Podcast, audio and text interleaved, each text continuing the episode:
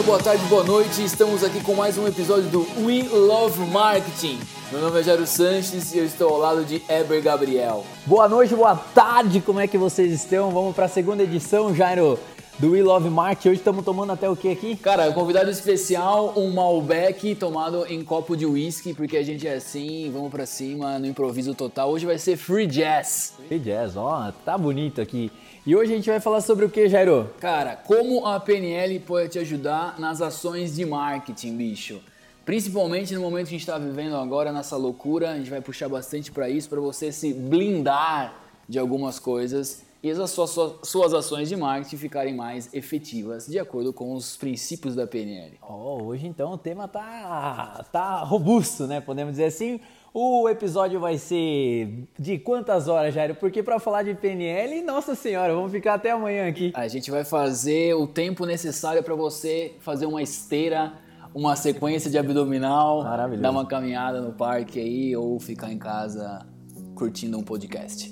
Muito bom que, que a gente vai falar, Jairo? Começa aí pro pessoal, fala aí quais são os pontos para a galera que está escutando. Cara, a gente separou cinco pontos principais. O primeiro deles é né, o que é PNL, para quem não conhece. A gente vai sempre puxar para o marketing, tá? Esse é o objetivo aí. Como a mente funciona é o segundo ponto. O terceiro ponto, acuidade sensorial. Quarto ponto, palavras significativas e, para finalizar, metamodelo. Lembrando que a gente vai puxar para experiência com clientes, para cases que a gente vivenciou aí, para você poder aprimorar o seu trabalho e suas campanhas de marketing. Weber Gabriel, o que é PNL, cara? Conta um pouco da sua história no mundo da PNL. Posso contar rapidinho uma, uma sequência minha aqui, cara? Vai eu lá. li Richard Bandler tentando aprender espanhol quando eu era estagiário no SESI. Essa foi minha introdução ao mundo da PNL. Você já é um cara mais faixa preta, por favor. Queria, não, isso aí, só para o Brasil. 2000 e bolinha, cara. Maravilhoso. Cara, a minha trajetória na PNL ela veio aí há muitos anos atrás, aí podemos dizer lá em 2012 foi o meu primeiro contato com PNL. E desde então me apaixonei, cara. Demorei um pouquinho na minha trajetória, até que chegou que a minha vida tava ali, vamos colocar assim, cara, numa Sabe quando você não sabe o que você faz da vida mais? Tipo, a vida tá batendo em você em todos os lados. E aí o que, que aconteceu? Muito louco, porque quando você precisa evoluir, cara, a vida ela vai te socando até você não aguentar mais. Foi muito louco essa trajetória, por quê? Porque um amigo meu me mandou uma palestra, falou, vamos lá. E eu fui, cheguei na palestra, era de PNL. Eu já conhecia, meu amigo não conhecia, foi muito legal. Cristiano, um grande abraço aí. E, cara, na hora de fazer isso, a gente falou, ele falou, vamos fazer o curso. Eu falei, cara, vamos fazer, mas vamos no melhor, né? Então, lá em São Paulo, eu acreditava muito no Plínio, foi onde eu fiz lá. Então. O Plínio já era ápice? Já era ápice, já. O Plínio, pô, muitos anos, um dos caras, um dos primeiros que trouxe aí a PNL no Brasil, um dos primeiros aí. E, cara, e a gente fez o curso lá e a partir de então a minha vida mudou, cara. Impressionante que de 2015 para 2020, cinco anos depois, eu fiz todos os cursos, practitioner, master, fiz monitoria, fiz atendimento. Meu, atendi no Arsenal da Paz em São Paulo, cara. Atendendo lá, o Arsenal da Paz, para quem não sabe, ele recolhe os mendigos para dentro lá. A gente fazia um atendimento com o pessoal que dava atendimento para os mendigos. Isso foi muito louco. Uma das experiências mais incríveis aí da minha vida. Outra coisa também super legal, que daí, meu, em cima disso, constelação familiar, aí entrei numa curso atrás da outra e acho que a vida é, fui aprendendo com os cursos, né? Tô aprendendo até hoje, sou um eterno aprendiz aí, mas gradativamente parece que a minha vida cresceu em função da PNL. Você atribui a, a esse conhecimento de PNL uma mudança na sua vida significativa aí? Com certeza, Jairo, com certeza foi, cara. Eu acho que se não tivesse acontecido tudo que aconteceu comigo, né? A gente está aqui para falar de coisas boas, não da minha história. Contamos em outro podcast.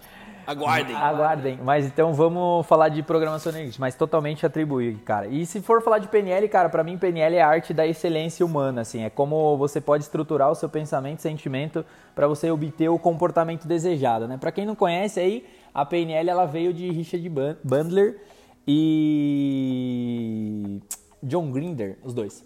E o Richard Bandler, ele é, ele, Bandler, Bandler, tô ruim de falar aqui. Bandler. Bandler. Bandler. E ele era um matemático, cara. E ele foi estudar psicologia e ele não conseguia entender como uma pessoa com depressão ela demorava 4, 5 anos e às vezes a mesma pessoa que tinha depressão se curava em uma, duas semanas ou um mês. E ele, por um matemático, 2 mais 2 é igual a 4, e eles começaram a fazer um experimento lá, onde eles saíam colocando cartazes em toda a rua, falando, a gente quer pessoas bem-sucedidas, a gente quer pessoas mal-sucedidas, né? E basicamente o que, que aconteceu com tudo isso? Eles começaram, eles começaram a mapear tudo isso daí.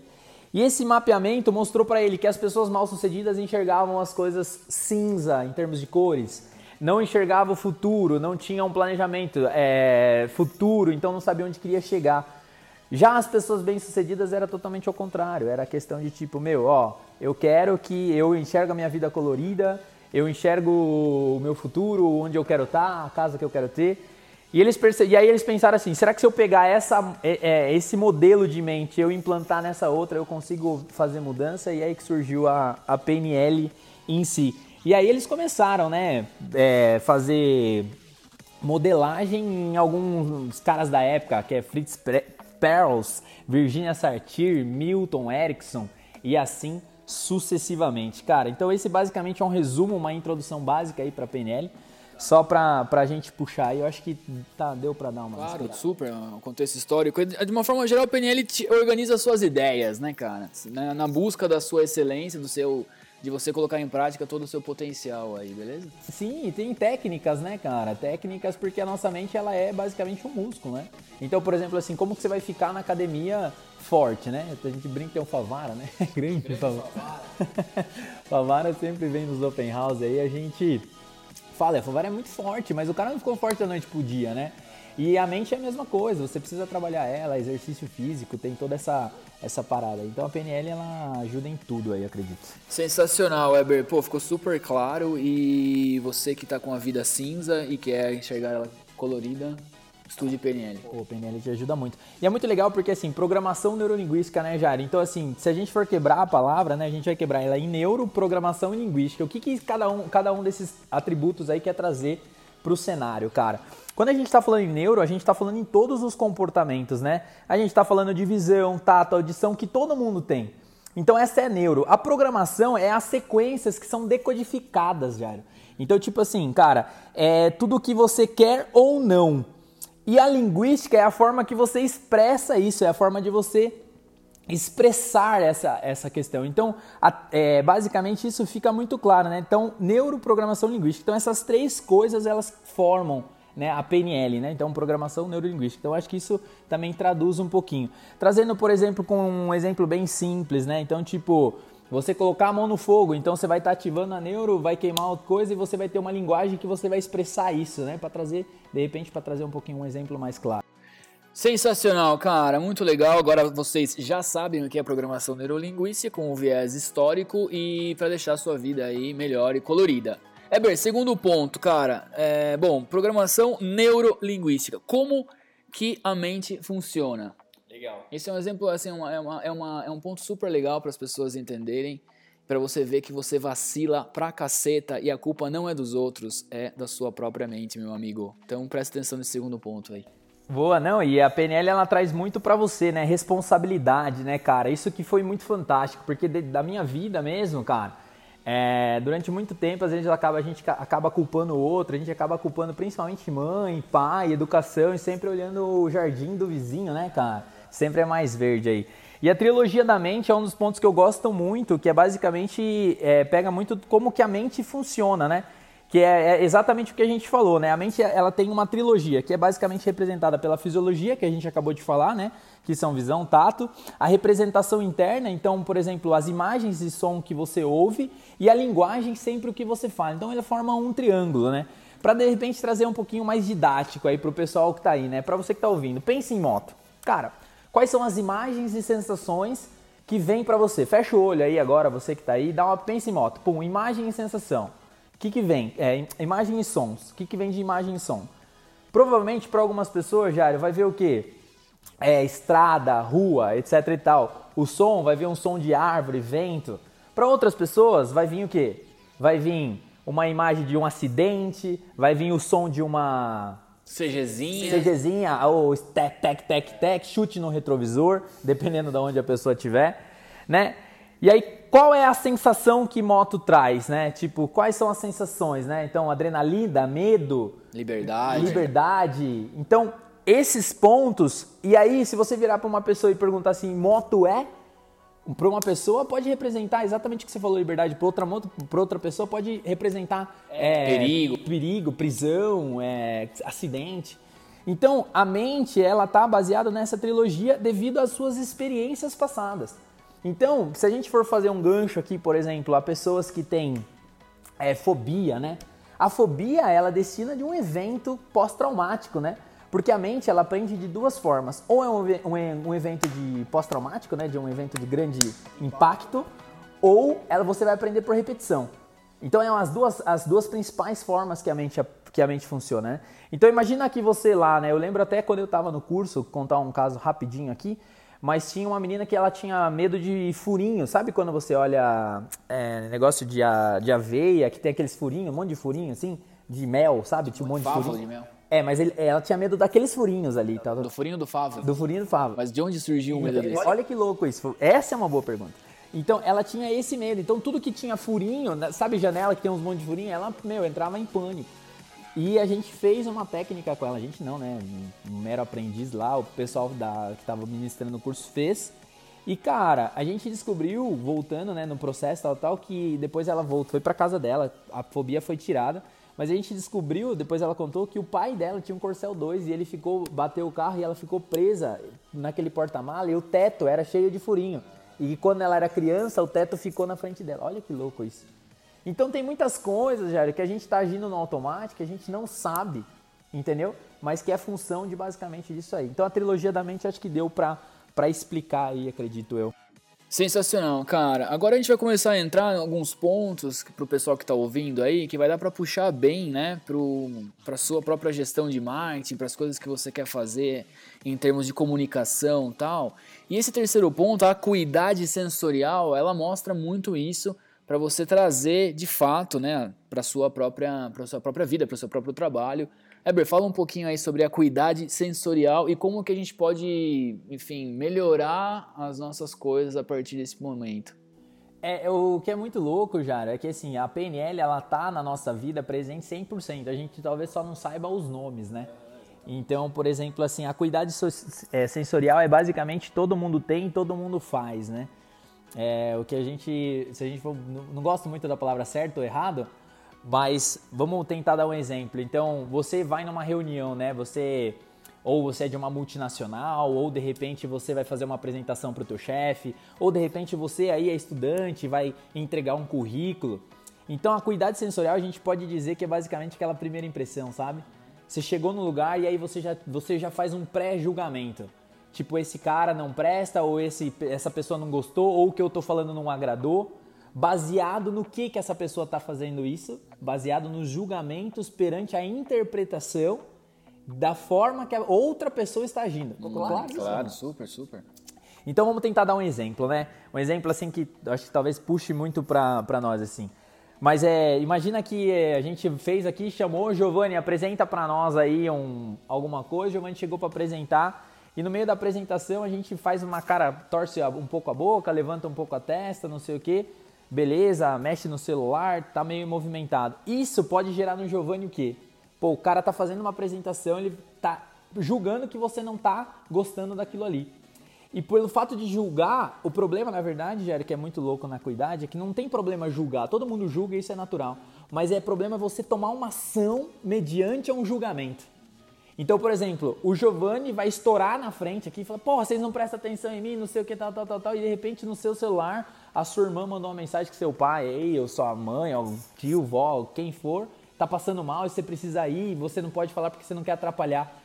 O seu sentimento às vezes está diferente do dele. Por você não querer atrapalhar ele, você está se remoendo, mas é um assunto familiar e ele tá bravo porque você não está prestando atenção. Olha que louco isso, tá? Exatamente, cara. Tá, claro, tá super claro. Para quem não sabe, o Giovanni é nosso super executivo de contas aí, toca o pau com a gente aqui, mas é isso é mesmo, cara. Portanto, peguem sempre seu chefe num bom momento. né? E é muito louco isso, né? Então, tipo assim, esse pré-julgamento ele tá, tá, o tempo inteiro, né, cara? Principalmente, tipo, é, acontece muito exemplo, né? A, menina, a pessoa chega numa sala, pum, senta e já vai trabalhar e não dá bom dia para ninguém. Muitas pessoas, meu, já julga a pessoa, tipo, ai, não deu bom dia, ai, não sei o que. A, galera gosta desse sofrimento com mimimi misturado, né, meu? E às vezes a pessoa que chegou e sentou e foi trabalhar, ela tá com problema, a gente não sabe. Então, a, o que que o que que tira, né? O que que é maravilhoso. Eu gosto muito Afonso Padilha, o que que ele faz umas piadas boas. É, mas o que que, o que que tira a pessoa desse estado, né? A gente chama isso dentro da PNL alucinação, pelo amor de Deus, gente. Alucinação dentro da PNL é essa interpretação e você tomar essa ação. É um achismo. É um achismo, resumidamente. Então, o que que tira você dessa alucinação? Perguntar. E aí, tá tudo bem? Ó, eu vi que você não sei o que, como é que tá? Tal. Então, você, quando você faz a pergunta, você quebra todos os seus, os seus achismos e você dá o direito da pessoa responder.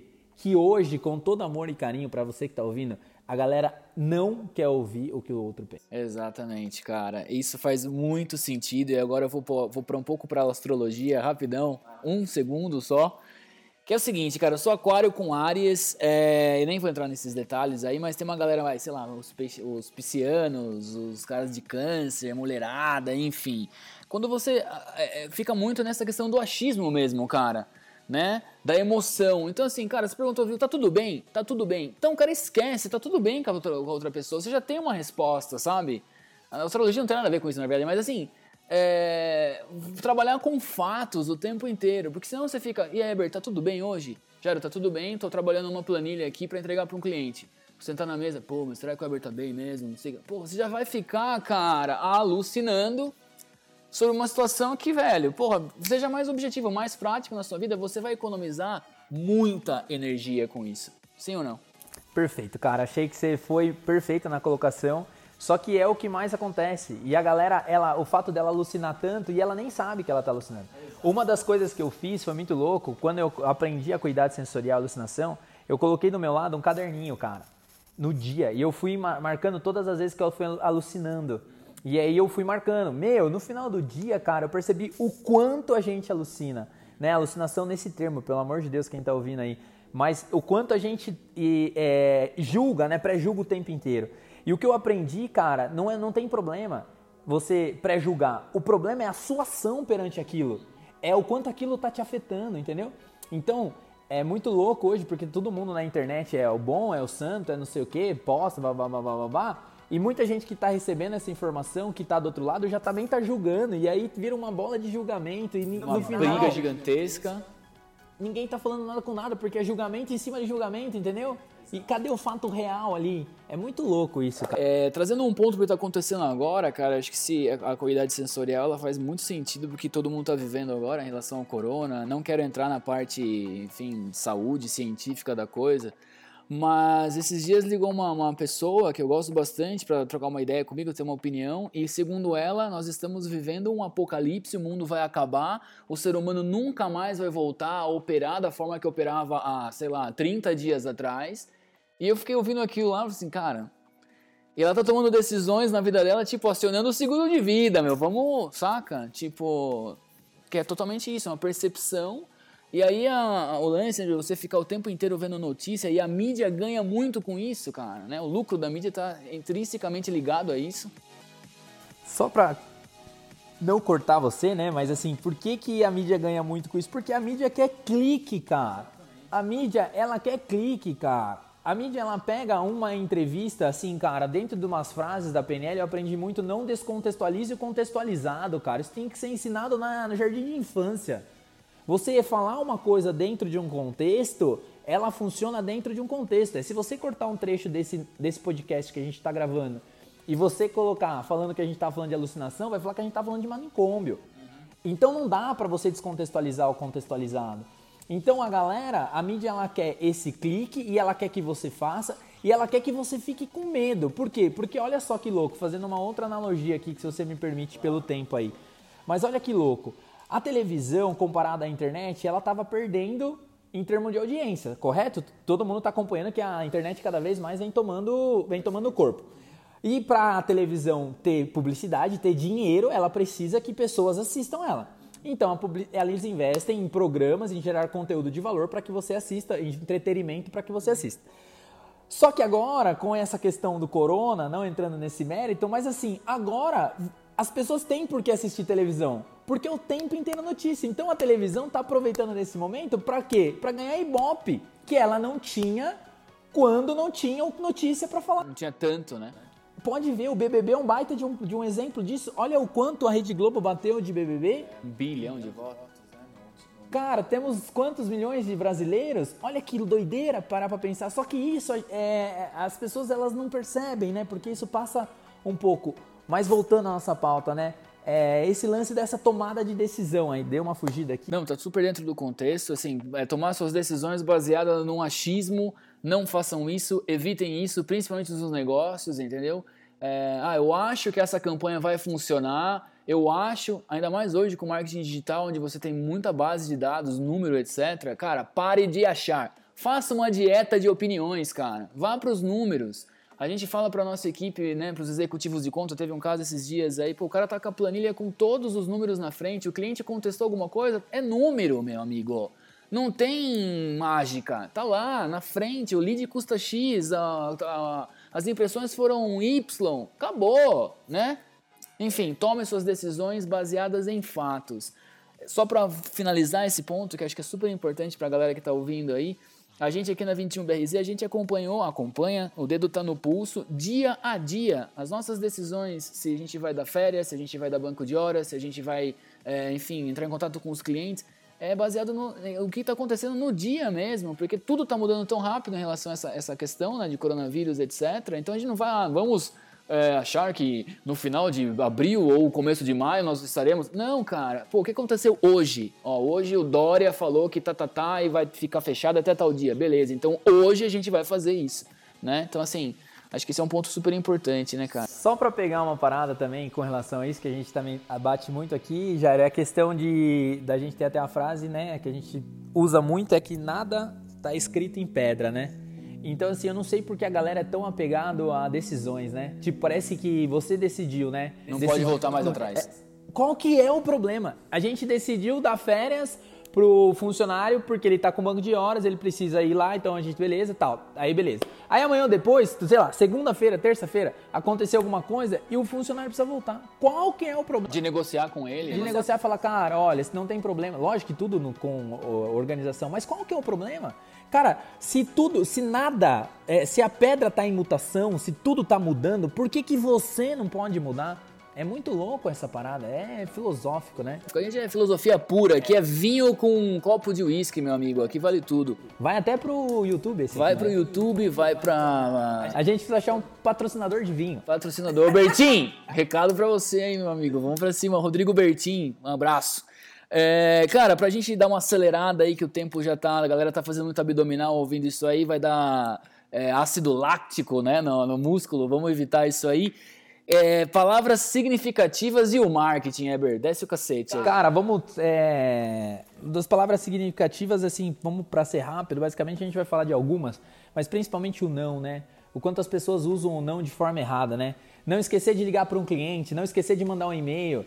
Cara, a sua mente, ela não sabe o que é o não, né? Se eu falar para você que tá aí agora ouvindo a gente, não pense num limão verde. Cara, o limão vem na sua cabeça, você não controla a sua mente.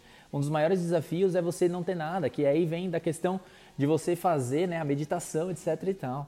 Então, cara, usar o não, observe no seu dia a dia o quanto você tá dando comandos e assim, uma pessoa que ela começa a falar, eu não quero ser assaltada, eu não quero ser assaltada, eu não quero ser assaltada, cara, o que, que você está emanando para sua vida, você vai ser assaltado. Eu não quero errar na prova, não quero errar na prova. O que, que você está emanando? Que você vai errar na prova. Então, assim, você tem que mudar o não para o positivo. Isso para tudo dentro do marketing, cara. Vai dar certo, vai dar certo, vai dar certo, vai dar certo. Essa campanha é ótima. Entendeu? Usar isso, né? De inverter essa, essa, essa, essa tomada de decisão para que você tenha o resultado esperado. Porque se você ficar na negatividade, no não, no não, no não, o que vem depois é o negativo. Total. Cara, isso não é papo positivista babaca, não é isso. É muito pelo contrário, tá? Tem uma frase da Teresa que faz muito sentido nessa, nessa questão do não, que perguntaram para ela por que, que ela não pa participava de passeatas contra a guerra. E ela falou que ela participaria se fosse convidada para uma passeata a favor da paz. Óbvio que a gente está falando de uma palavra, né, do não, mas é muito isso, cara. Promocione coisas a favor de algo que você queira, não contra algo que você não quer, cara. Sacou?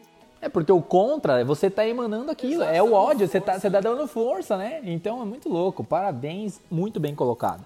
Cara, indo para outra palavra, o mas, que todo mundo usa ela de, de, de, forma equivocada, e nem tô falando de entre mas e mais, que não tem nada a ver, não é aula, não é podcast de português. Mas é o mas, é quando você. O mas, ele basicamente ele anula tudo, né? Puxando pelos relacionamentos, você que gosta, né? Ah, fala, a menina vem lá, amor, você gostou do meu vestido? Ela fala assim, achei lindo, mas a hora que você falou mais, tudo que você falou, você pode ter falado que o vestido é a coisa mais linda de Deus, mas sua mãe ligou, você matou o que veio para trás, entendeu? Ah, você não liga para mim porque isso agora está falando. Então, isso também é mulher falando pro homem a mesma coisa, né? Então não tem gênero aí. Mas o mas ele anula. Então, cara, se você vai dar um feedback para alguém, se você é gerente de marketing, se você está na tua equipe, você vai dar um feedback pro teu colaborador, se você vai chamar trocar ele, trocar uma figurinha com ele, então, cara, não adianta você chegar para ele e falar assim, ó, você é um bom profissional, mas você está chegando atrasado. Você pode falar para ele, você é um bom profissional, está chegando atrasado. Na cabeça dele, o mas já anulou tudo que ele é um bom profissional. Então, cara, fala, joga no sincero. Tipo, cara, você está chegando atrasado, não tem como mais aturar isso, mas você é um baita de um profissional. Como que a gente pode resolver isso? E aí o cara pode virar e falar assim, olha, eu tô chegando atrasado porque eu pego 5, 7 ônibus por causa disso, disso, disso, e aí você vai entender. Vai no dado, né? E vai no dado, e sai da onde? Do achismo. Da, da alucinação, do achismo. Muito louco isso.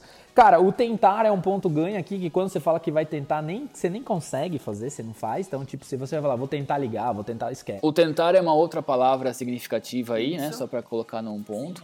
Então assim, ah, vou tentar fazer uma dieta. Esquece, bicho, você não vai fazer nunca. Não vai fazer. Então a mente ela precisa de ser dados específicos. Por isso que trabalha dentro dos gatilhos mentais, que está mais badalado do que o Brasil, que agora tudo é gatilho mental.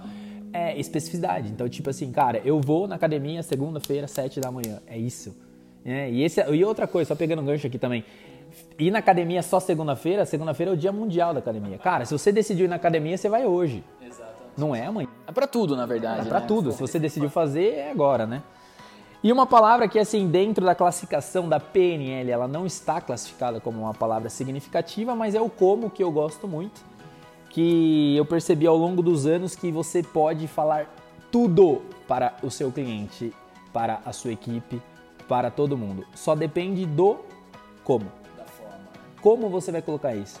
Seu pai faleceu. Eu vou ligar para você e falar assim: "Ô, velho, seu pai morreu". Ou eu vou ligar: "Cara, preciso te dar uma notícia triste, olha, meus me tal, tal, tal, tal, aconteceu uma, uma fatalidade". Tá, né?